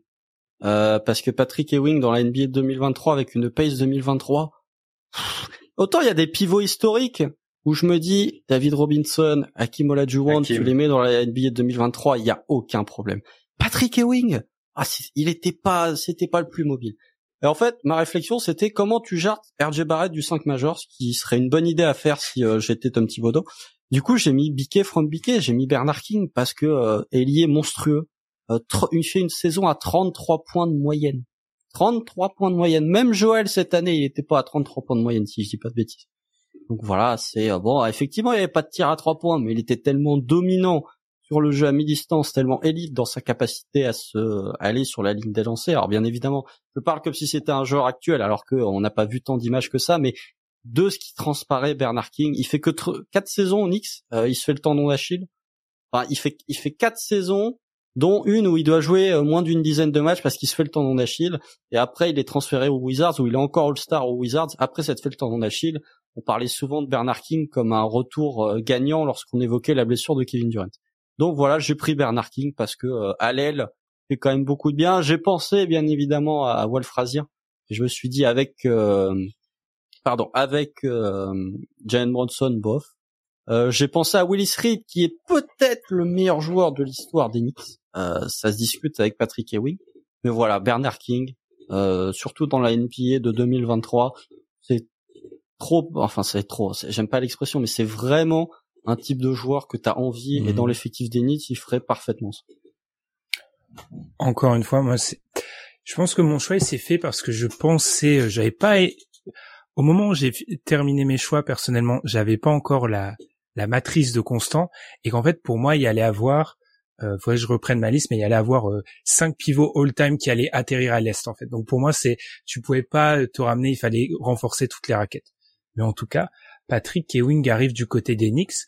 Les gars, on s'approche de l'heure et on est devant le choix le plus simple de toute l'histoire de l'humanité. Je pense donc qu'on va faire à peu près 14 secondes sur celui des Cavs. Les Cavs, la question est la suivante. Vous me prenez quel LeBron, du coup? LeBron du retour. 2015, 2016, 2017, 2018, vous me prenez les quatre années à Cleveland. Pour moi, c'est, euh, je sais qu'il y a un impact défensif à Miami, mais offensivement, il est à un tel niveau à Cleveland qui n'a rien à voir du niveau de Miami, parce qu'il avait plus de responsabilités. LeBron du second retour à Cleveland. Là, là, j'ai fait entorse parce que j'ai pris le meilleur joueur de la franchise. En termes de fit, tu mets LeBron James à la place d'Isaac Okoro. Bah, allez, merci, au revoir. Et puis le truc, le truc avec les Cavs, c'est que, bah, dans leur, euh, dans l'histoire des Cavs, il y a personne à l'aile, en fait. Leur meilleur joueur, sinon, c'est Brad Doherty qui est un pivot et c'est Mark Price qui est un meneur. Mark Price. Donc, euh, ça marche pas. Donc là, j'étais obligé. Il joue. C'est le meilleur joueur de la franchise. Peut-être le meilleur joueur de tous les temps. Euh, ça, c'est un autre débat. Et euh, mais c'est le fit le plus évident, donc j'ai pris le. Ah, même chose. On n'a pas besoin de de parler plus parce que c'est assez évident. Enfin, c'est le choix le plus facile des 30, hein, clairement.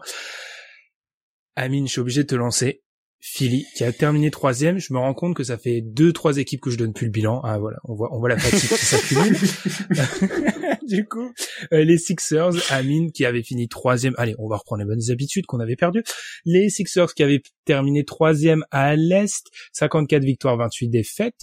Tu rajoutes qui, du coup? Et là, ça commence à être compliqué parce que là, je fais pas, je fais pas un choix. Euh Déjà, je trouve que c'est pas si évident que ça de mm. déterminer qui est le meilleur joueur de la franchise de Philadelphie. Mais euh, je pense que celui que j'ai choisi, en fait, il n'est pas vraiment considéré dans ce dans ceux qui peuvent être le meilleur joueur. Je choisis Charles Barkley parce que le Charles Barkley de Philadelphie, on l'oublie beaucoup, euh, mais c'est un joueur euh, extraordinaire. C'est peut-être son on parle beaucoup de son prime à Phoenix, mais je me demande s'il a pas le début de son prime quand même à Philadelphie avant d'aller à Phoenix. C'est-à-dire qu'il y a quelque chose qui se chevauche un peu entre les deux.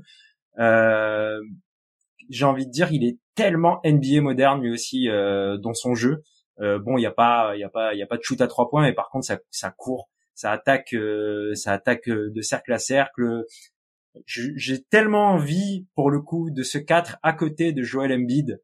Ça me paraît tellement sachant qu'on est encore dans la construction, euh, on se dit avec la franchise qu'il y a aujourd'hui, donc on a James Harden à la main, je me dis Charles Barkley, c'est magnifique. Alors j'ai considéré euh, évidemment, euh, j'ai considéré, je n'ai pas considéré Moses Malone parce que ça n'a aucun sens, alors que c'est un joueur extraordinaire, mais pour le coup ça n'a aucun sens de prendre Moses Malone. Et j'ai évidemment considéré Julius Erving parce que ça marche en termes de fit aussi je n'ai pas vraiment considéré Allen Iverson alors que c'est un joueur que j'adore, mais je trouve qu'en termes de fit, euh, ça ne fonctionne pas là euh, non plus. Donc euh, ça se jouait plutôt entre Barclay et Julius Erving. J'ai fait le choix Barclay parce que j'aurais envie de voir ça en fait et, et de voir ce, ce, ce, ce cette raquette Barclay Ewing. Je c'est quelque chose que j'aurais aimé voir. Euh, Ewing, Embiid, pardon. Ah, le lapsus, le lapsus constant. Barclay Ewing, c'était team, c'était la Dream Team, c'était Team USA, ça on l'a vu. Hein. Euh, bon alors moi j'ai pas du tout considéré Alan Iverson hein, parce que euh, moi je n'adore pas du tout ce joueur, je vais me faire taper dessus par les fans de filles. Euh, j'ai pris peut-être mon choix le plus hipster de tous, c'est même sûr. J'ai pensé évidemment à Julius Erving, je me suis dit ah mais c'est c'est peut-être lui le meilleur joueur de l'histoire de la franchise des Sixers. Moses Malone, il sera dans une autre franchise peut-être quand on fera la conférence Ouest. Donc j'ai pris un nom. Est-ce est que vous connaissez Billy Cunningham? Oui. Et ben j'ai pris Billy Cunningham parce que je me suis dit bon à partir du moment où tu prends pas Julius Serving, prends un mec qui a joué. J'ai pensé à Allegri aussi. Euh, pense à un mec qui a joué avec un pivot dominant. Ça tombe bien, Billy Cunningham, il a joué avec un petit pivot qui s'appelle Will Chamberlain en fait. Il a été champion avec lui avec les Sixers euh, en 67. Voilà, euh, ces années à Philly, 21 points de moyenne, 10 rebonds, 4 passes. Quand tu fais 1m98, ah, c'est difficile de parler du joueur quand tu l'as pas vu, mais ou quand t'as vu que des bribes mais c'est quand même un joueur cinq fois All-Star, multiple NBA, donc c'était un des meilleurs joueurs de son époque en tout cas, euh, qui avait suffisamment de niveau pour être dans des All-NBA, dans des All-NBA où il y en avait une voire deux à l'époque, hein, une ou deux seulement All-NBA. Donc euh, quand tu étais dans une All-NBA, c'était pas Julius Randle pour le coup, c'est que tu avais vraiment une grosse place. Oh donc voilà, gratos. donc voilà, et puis là avec les 65 matchs, enfin bref. Euh, donc voilà, j'ai pris Billy Cunningham, c'est mon choix euh, probablement le plus hipster. Il a fait un petit tour de NBA, mais déjà il a fait sa dizaine de saisons à Philly, donc c'est un joueur marquant du côté de Philly. Il a même son maillot tiré, si je dis pas de bêtises. Il a hmm. joué avec un pivot dominant, donc tu le mets du côté de Wilt. Après, il y a toujours la question de l'adaptation en 2023. Et là où je suis un peu moins d'accord sur la, la, le transcodage entre le jeu des années 60 et le jeu de 2023, c'est que la pace dans les années 60, elle est plus équivalente aux années actuelles que ce que la pace des années 90 était équivalente à celle de 2023. Ça courait à balle dans les années 60. Donc je me dis, ce type de joueur, bah, avec de la pace, il serait tout aussi bon que ce qu'il a été à l'époque. La seule, la seule euh, point d'interrogation, c'est sur le tir à trois points. Mmh, ça, je suis d'accord. Mais tu vois, je vois plus un profil. Je trouve que dans la NBA 2023, euh, un profil comme Billy Cunningham me paraît plus NBA 2023 qu'un profil à la, Dikembe. T'es vraiment sur du pivot où en termes de mobilité, c'est compliqué. Quoi. Ouais, c'est ça. C'est en fait le, le, rapport à la géométrie du terrain en fait, moi qui mm. me pose question en fait, parce que autant oui au niveau de la pace, ça courait. Enfin, en gros, l'histoire de la pace, c'est quoi? C'est l'histoire d'un creux, en fait. En gros, si tu prends l'histoire de la NBA, en fait, où ça descend, et nous, on est dans une période où on retrouve certains niveaux de, il y a quelques décennies.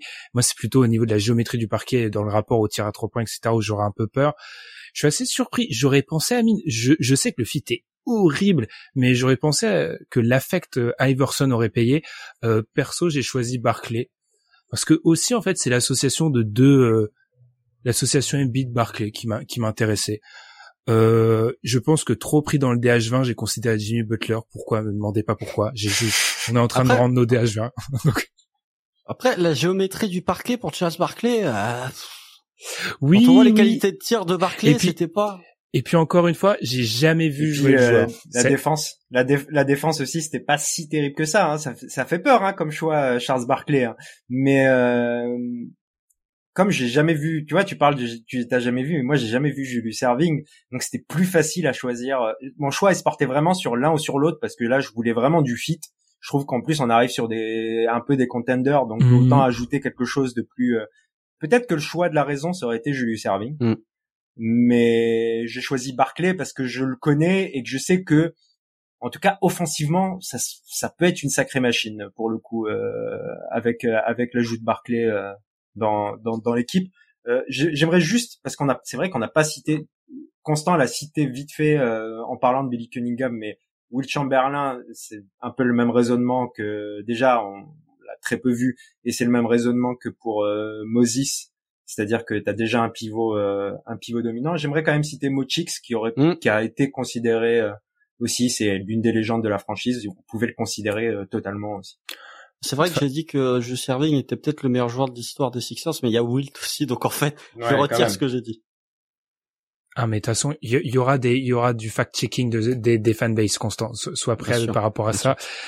Et euh, de toute façon, globalement, euh, sans spoiler la suite, enfin, je ne sais pas si je serai dans la deuxième partie. Moi, des, des joueurs qui sont près 80, j'en ai un, je crois, hein, sur, sur les 30 franchises. Personnellement, je sais que c'est un truc sur lequel Amine, là, on est sur la même longueur d'onde.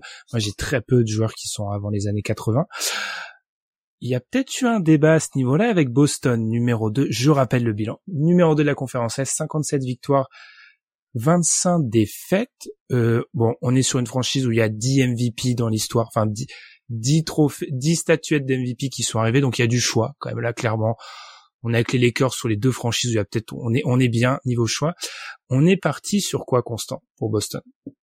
Alors il y avait un choix évident qui était évidemment un certain oiseau, euh, mais comme c'est peut-être lui le meilleur joueur de la franchise, je me suis dit je vais rendre hommage à l'un des joueurs les plus sous-estimés de tous les temps, Monsieur John Havlicek, euh, parce que euh, Hondo de son surnom et non pas Rondo, euh, bah c'est un joueur en fait.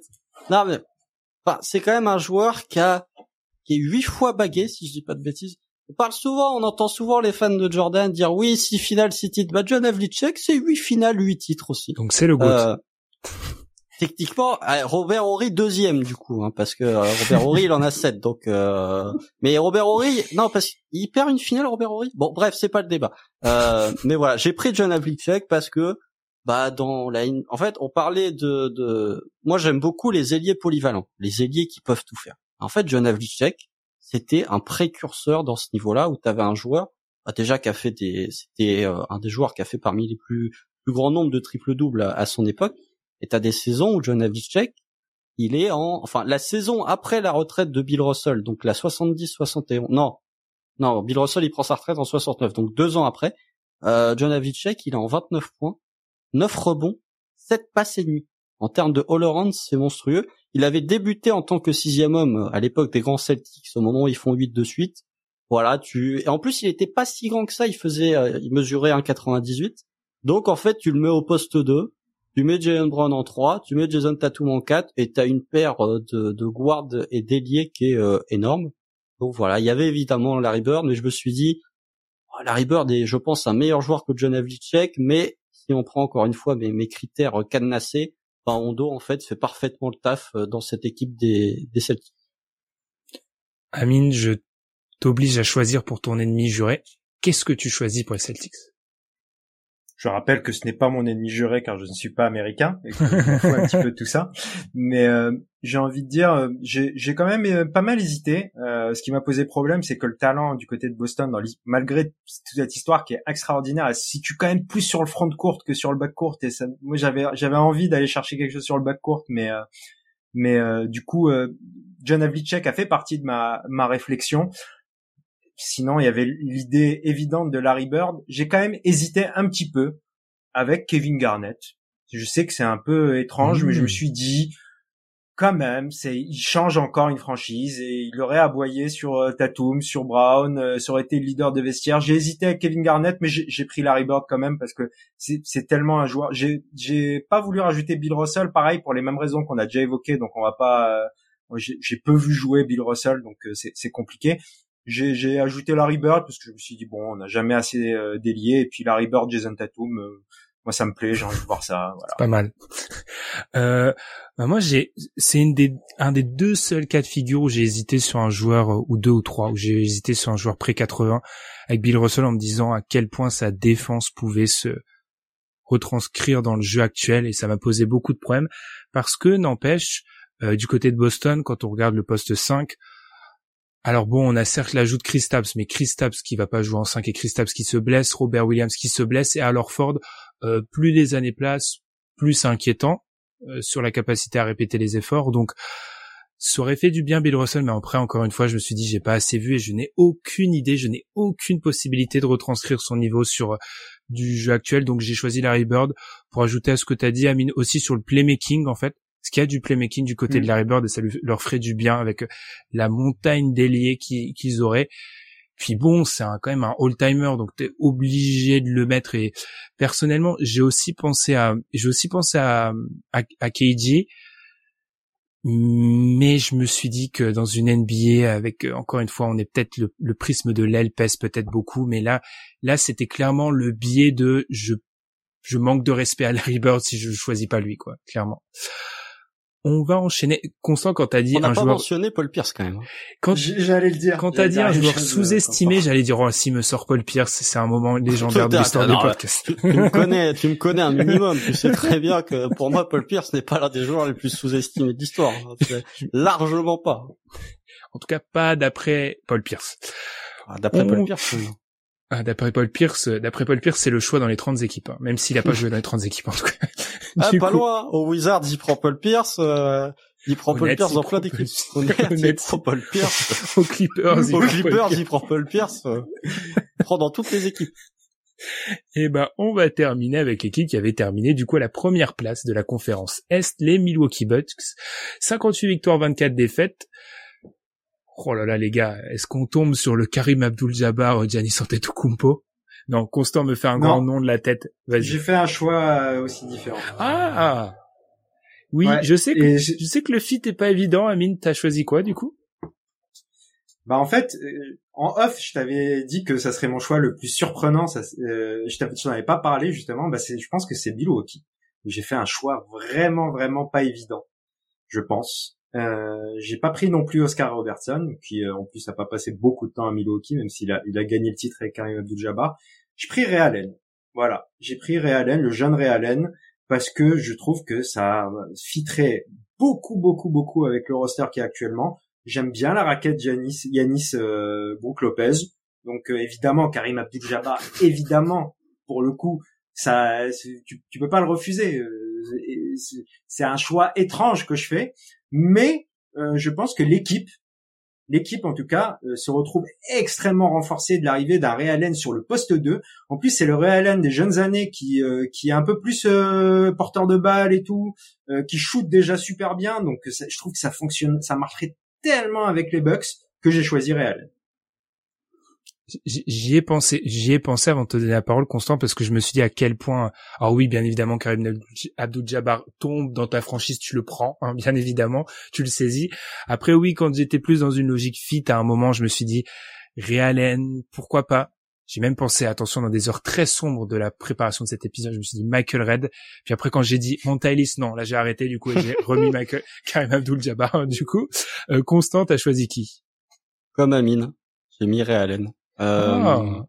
J'avais pensé, alors Oscar Robertson déjà, c'est pas ses meilleures années en plus euh, à Milwaukee. Hmm. J'avais pensé à euh, Alvin Robertson, euh, qui a été euh, Deepoy, si je ne dis pas de bêtises, l'un des plus gros intercepteurs de l'histoire de la NBA, l'un des plus prolifiques sur une saison.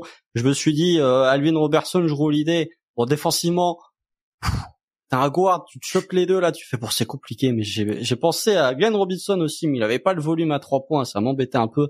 Ah, si, t'as oui évidemment Karim Abdul-Jabbar, mais c'est peut-être le meilleur joueur de la franchise. Attention, les, nouveaux fans des Bucks vont arriver en disant non, c'est Giannis. Bon, bref, je vous laisse euh, euh, en juger chacun son avis et je respecte l'avis de chacun. si t'as un joueur comme euh, Realen avec euh, Giannis Antetokounmpo dans la raquette, avec un joueur de, de, qui a la menace à trois points de Realen, bah, tu fais comment pour défendre les Bucks en fait? Et globalement, Realen, c'est pas ses meilleures années, elles sont à Seattle, je pense, en termes de niveau individuel. Il est quand même triple All-Star à Milwaukee. Il a plus de 22 points de moyenne. Il est déjà à 42-43% à 3 points. Euh, il y a déjà des matchs à 50 points. Donc, je prends Ray Allen parce que dans la NBA de 2023, Ray Allen, c'est très drôle. Et en plus, juste, bah ok, Karim Abdul-Jabbar, Yanis Antetokounmpo, mais le spacing de Ray Allen avec Yanis qui matraque la raquette, ah, c'est dur les box. Hein. Franchement, c'est dur. Sachant que c'était pas un si mauvais défenseur que ça en plus.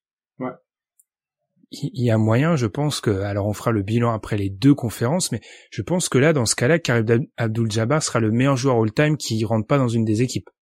Parce que... Ah, il est troisième.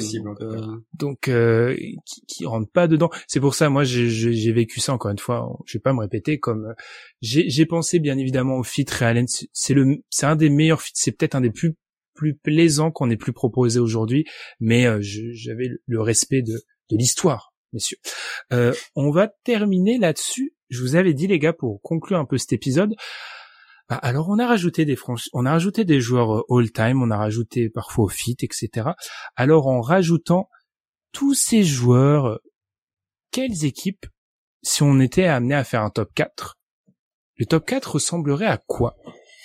Est-ce que globalement, faire cet exercice-là change radicalement les 4-5 meilleures équipes à l'Est?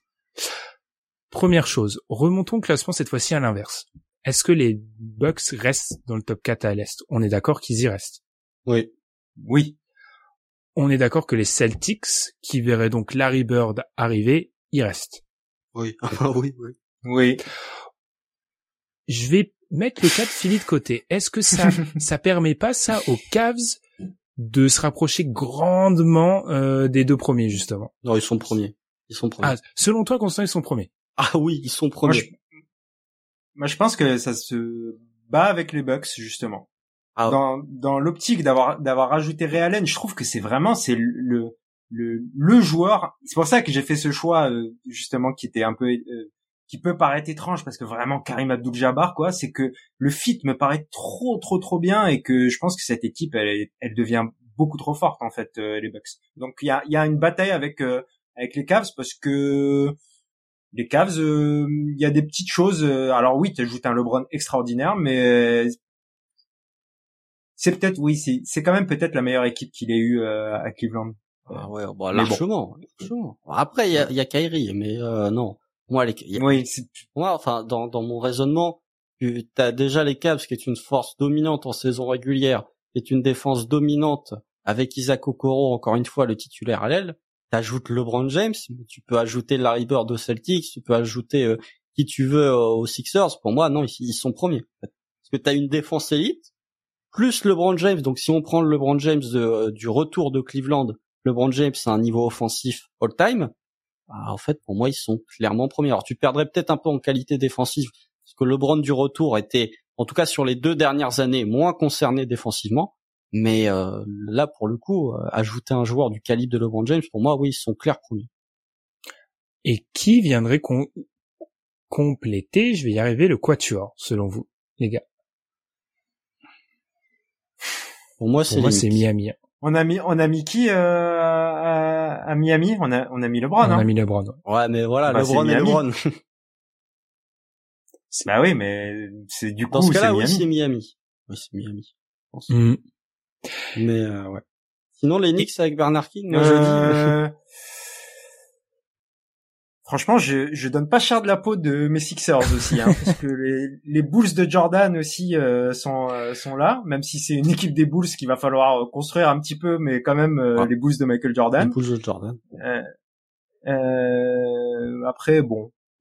Et ouais, le Philly est sixième quoi, à peu près. Et question que je, je vous avais pas préparé, qui est la moins bonne équipe malgré l'ajout? Ah, les Wizards. Ouais. Les Wizards. Hmm. Ouais, je suis d'accord. Parce que c'est l'équipe la plus faible et c'est l'équipe avec un des ou les Hawks, hein, franchement. Mais les Wizards, c'est encore pire. Les Wizards, c'est pire. Mais les oui, c'est vrai qu'on a ajouté Hawks, t'as juste euh, Prime Point ça, ça change pas beaucoup. En Franchement, euh, les Wizards, les Wizards menés par euh, Gilbert Arenas et Daniel Gafford contre les Hawks de Triangle et Prime Point Millsap, franchement, c'est dur, c'est dur. Mais non, qu'est-ce qui, qu'est-ce qui s'est passé les Wizards. Les Wizards, la faille dans l'espace-temps, quoi. Prime Paul Millsap, qu'est-ce qui s'est passé, mon dieu? On était fatigués. non, je crois, non, les Wizards, quand même, il y a trop de, de trous, euh, Ouais. Suivi de près par les Hornets. Est-ce que les Hornets c'est faible aussi les gars? Je suis désolé. Euh. Les Hornets c'est faible. Ouais, et puis ça change pas, ça change pas la phase de l'équipe non plus. Puis, les, les Détroits font un, les Pistons font un bon quand même avec euh, Grand Hill des débuts. Hein. Après ils sont complètement, enfin. Après, ça, pour, encore une fois, c'est le référendum Kate Cunningham. En fait, selon ton avis sur Kate Cunningham, ta vision de Détroit évolue. Et qui d'autre, qui est pas très fort? Oh, les, les Raptors, ça n'aurait aucun. Ah non, vous avez rajouté. Les Pacers avec Paul George, ça devient une sacrée équipe aussi, hein. Ouais, mais pas hein. si fort que ça. Quand tu compares au reste, c'est quand même moins fort. Ouais, le, truc, ils, ils ajoutent tous un, un, joueur, un Hall of Famer, en fait. C'est ça ah, le, problème. Les, non, les Nets bah avec qui, quand même. Atlanta qui rajoute Paul Millsap. donc, euh, Paul Millsap. Hein. Et puis Washington qui rajoute Gilbert Arenas, hein, c'est pas Hall of Famer non plus. ah ouais, bon. Eh ben, n'hésitez pas à nous dire euh, si euh, dans, les commentaires YouTube, parce qu'on est des YouTubeurs maintenant, on fait des millions de vues sur YouTube et sur TikTok, donc n'hésitez pas à nous dire dans les commentaires quel choix vous aurez fait différemment. Il faut, moi, je pense qu'il faut saluer la le, le, sérieux et vraiment les les embûches que s'est mis Constant dans, dans, dans, cette, dans cette sélection en allant chercher vraiment au fond, au fin fond des, des almanachs, des grimoires, les, vraiment oh. les, des, certains des noms. Donc félicitations à Constant. N'hésitez pas à nous dire selon vous qui serait euh, la meilleure équipe. C'est un contenu un peu plus détendu cette semaine. Voilà, on a parlé finance, on a parlé fenêtre de titre, on est un peu plus détendu. N'hésitez pas à bien évidemment voter si ce n'est pas encore fait pour le DH20. On vous laisse encore quelques jours, quelques semaines pour voter pour le DH20 qui sortira au courant du mois de septembre, bien évidemment. Euh, pour nous, c'est la deadline est bientôt. Donc, ça va bientôt sortir. Les bons élèves ont déjà rendu leur copie. Hein. les bons élèves ont déjà rendu leur copie. Les bons élèves sont présents. Amine et Constant. voilà. J'affiche foi. Je suis ce genre de professeur. J'affiche clairement les bons élèves. Les deux sont présents. Ils les ont déjà rendus. On est à petite question. Allez, on est. C'est un épisode d'été. On fait n'importe quoi. On va faire une heure et demie. Euh, comment Parce que le DH20, chers auditeurs, c'est minuté. Hein. Il y a, on a six heures d'émission à faire rentrer en trois épisodes d'une heure et quelques. Euh, Qu'est-ce qu'on vit quand on remplit son deuxième DH20, les gars? On regarde le premier, on se dit qu'est-ce que c'était de la merde quand même. bah moi l'année dernière, euh, je pense que j'ai pas assez pris de risques, donc là euh, c'est un peu l'inverse de Constant en fait. Je me suis dit allez un peu d'audace sur ce DH20 moi. Ouais, ça. Le DH20 de, dans l'autre sens, le DH20 de l'assainissement. Et euh, le, le DH20 où j'ai je suis peut-être allé pas contre la vie générale, mais au niveau de mes critères, on va dire que le juge de paix, pour moi, je l'ai pas. Euh, enfin, disons que le juge de paix, que sont les playoffs, sans rentrer tout de suite dans mes critères, j'ai pas dit c'était euh, l'alpha et l'oméga du classement, et du coup, j'ai quand même récompensé certains monstres de saison régulière, même si quand tu regardes mon classement, finalement, et en fonction de mes tiers, c'est souvent ceux qui performent le mieux en playoff qui sont devant les monstres de régulier. Et ben voilà, on va, vous donner des petits, voilà, petites pastilles euh, des H20, des, des mini, des, des petits nuggets comme on dirait. On parlera de Denver la semaine prochaine. Ah, comme le premier du coup. Non, le, premier, alors le, le, premier, les, les votes des auditeurs, tu l'as vu, Constant. Il y a, y a pas de décision, c'est vraiment serré. Hein, il y a oh, vraiment, ah, c'est ça, ça va pas se jouer à 300 votes hein, sur le premier. c'est pas comme s'il y avait aucun suspense à mon, à mon vraiment, à mon malheur, à mon grand malheur. Euh, du le premier, c'est le premier, c'est le MVP, c'est Joel Embiid, non? C'est pas ça? Exactement, exactement. C'est clairement. Oh là là, est-ce qu'il a eu un vote pour le vrai? Oui, si, si, si, si, on va pas griller, mais si, si, j'en ai vu, j'en ai vu passer. Euh, en tout cas, n'hésitez pas à voter pour le DH20 si c'est pas encore fait. N'hésitez pas à nous donner votre avis sur cet épisode. Et puis nous, on va prendre quelques, on va se reposer parce qu'on en a bien besoin après cet épisode-là. Le nouvel épisode de Duncan Friends va sortir dans la semaine. Cette fois-ci, on parlera clutch. Petit, euh, encore une fois, petite preview on parlera d'un sujet un peu plus parfois psychologique et j'étais accompagné d'Amine. Et puis nous, on se retrouve très vite pour la deuxième partie consacrée à la conférence Ouest. Merci Amine, merci Constant et à très vite. Salut Salut Salut